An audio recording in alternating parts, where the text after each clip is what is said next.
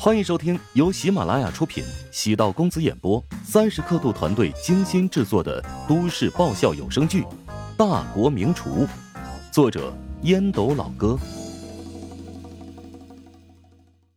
第三百八十一集。陶如霜被数据吓了一跳，累死累活拍一部电视剧，也赚不了这么多呀！谁能想到，乔治的一首原创歌曲，如此轻松就火了。说服他恐怕很难，他又不是专业歌手。陶如霜想起乔治那张脸，打消念头。管哲握着陶如霜的手腕，恳求道：“如霜，我还有一个建议，你的唱歌水平，基本功其实比他要好。他那首歌能火，优势在原创上。如果你能劝他给你写两首歌的话。”陶如霜皱眉，不高兴地说：“那可不行，我可不想沾他的光。”管哲没想到陶如霜这么固执。这首原创歌曲如此受欢迎，不少歌手工作室都跟我联络，看能否请乔治帮他们的歌手写歌。乔治是你的姐夫，不正好近水楼台先得月吗？说话间，又来了几个人，大部分都是来捧场的。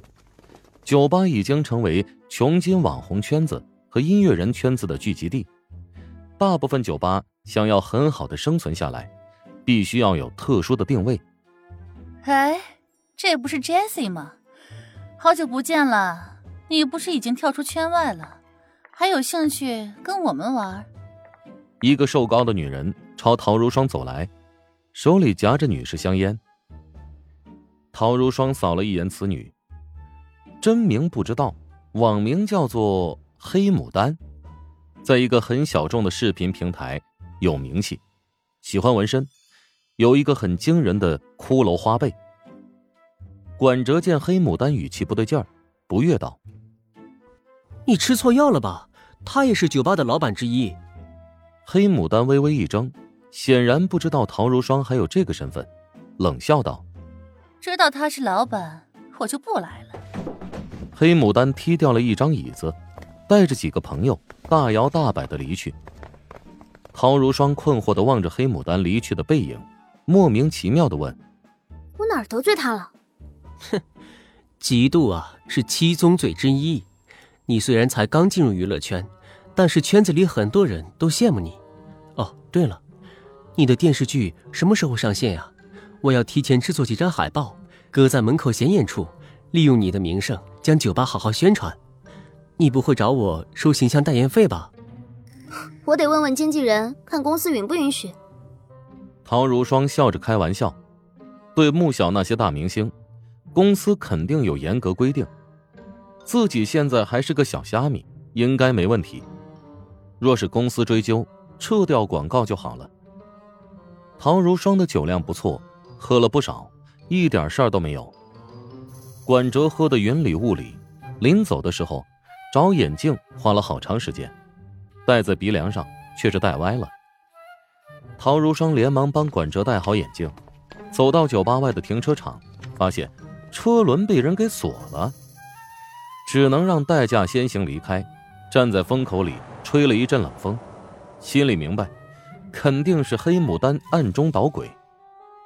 管哲吸了口冷气，腹中翻江倒海，抱着路边一棵树狂呕不止，然后躺在地上。一动不动，显然是喝断片了。陶如霜走过去，试图将管哲抱起来。管哲看上去瘦精精的，体重可不轻。去酒吧喊员工来帮忙，陶如霜跟那些员工又不熟，还是下意识的想到了乔治，给乔治拨通电话。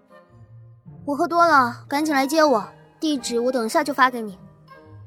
喝多了，那口齿还这么伶俐。你来不来？来。不知为何想起了穆小的那句流氓话：“小姨子的屁股蛋蛋有姐夫的一半。”他已经洗过澡，只能脱下睡衣，穿戴整齐。出门的时候，正好遇见陶如雪。陶如雪好奇道：“现在出去做什么？”你妹给我打电话说喝醉了，让我去接她。去吧。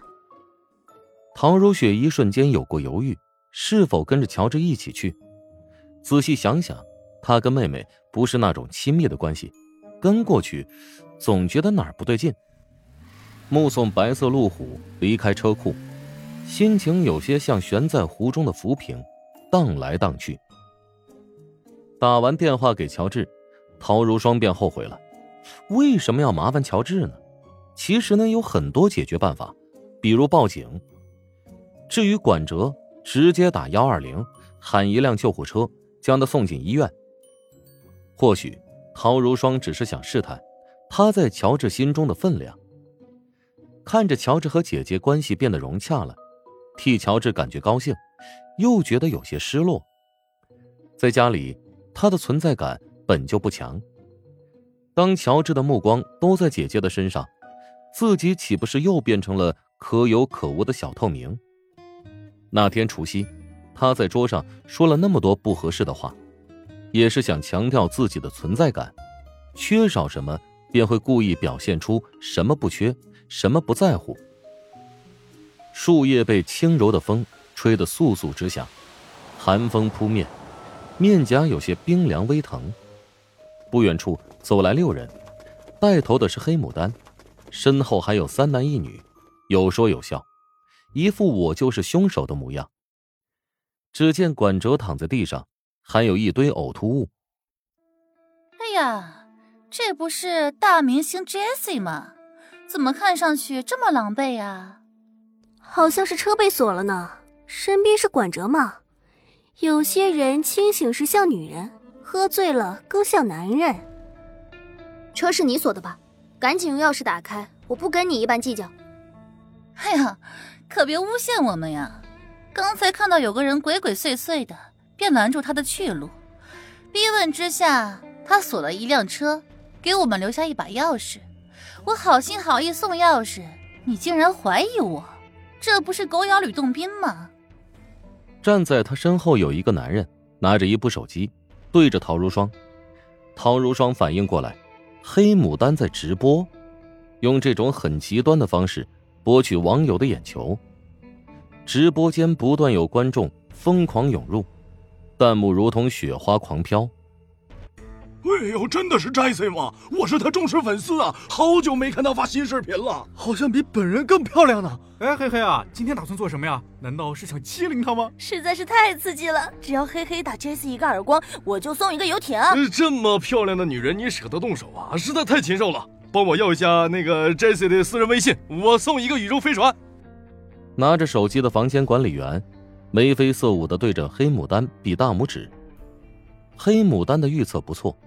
挑衅陶如霜，果然给自己的直播间带来了大量的人气。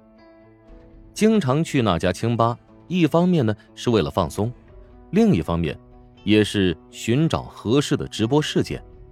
遇到不错的对象，故意碰瓷儿一番，可以制造话题，给粉丝们带来强烈的刺激。拿着手机的房管兴奋的说道：“嘿嘿，S 豪让你打他一个耳光，一个游艇呢。”S 豪。是直播间的金主之一，刷榜一直很疯狂，经常会提出很古怪的要求。黑牡丹显然不会那么容易被粉丝操控。S 爸爸打耳光多没意思呀！要不我们换个节目，让他吃鲱鱼罐头如何？黑牡丹冲着镜头妩媚一笑，弹幕疯狂开始刷六六六。果然是黑牡丹，想出来整人的招式，脑回路就是这么清奇啊！好想知道美女吃完鲱鱼罐头，嘴巴是香的还是臭的？网友们的评论一个比一个龌龊。黑牡丹让右手边的男子开了一个鲱鱼罐头，恶臭的味道让他忍不住干呕。同时，黑牡丹有些期待，陶如霜吃了这玩意儿会有什么反应。陶如霜闻到一股似有似无的恶臭味。真心害怕了，即使遇到变态杀人狂，也没有这么恐惧过。尽管隔了十多米，浓烈的臭味还是迎面而来。下意识想要逃跑，但没走几步便被人拦住。陶如霜的双臂被男子死死的扣住，动弹不得。本集播讲完毕，感谢您的收听。如果喜欢本书，请订阅并关注主播。喜马拉雅铁三角将为你带来更多精彩内容。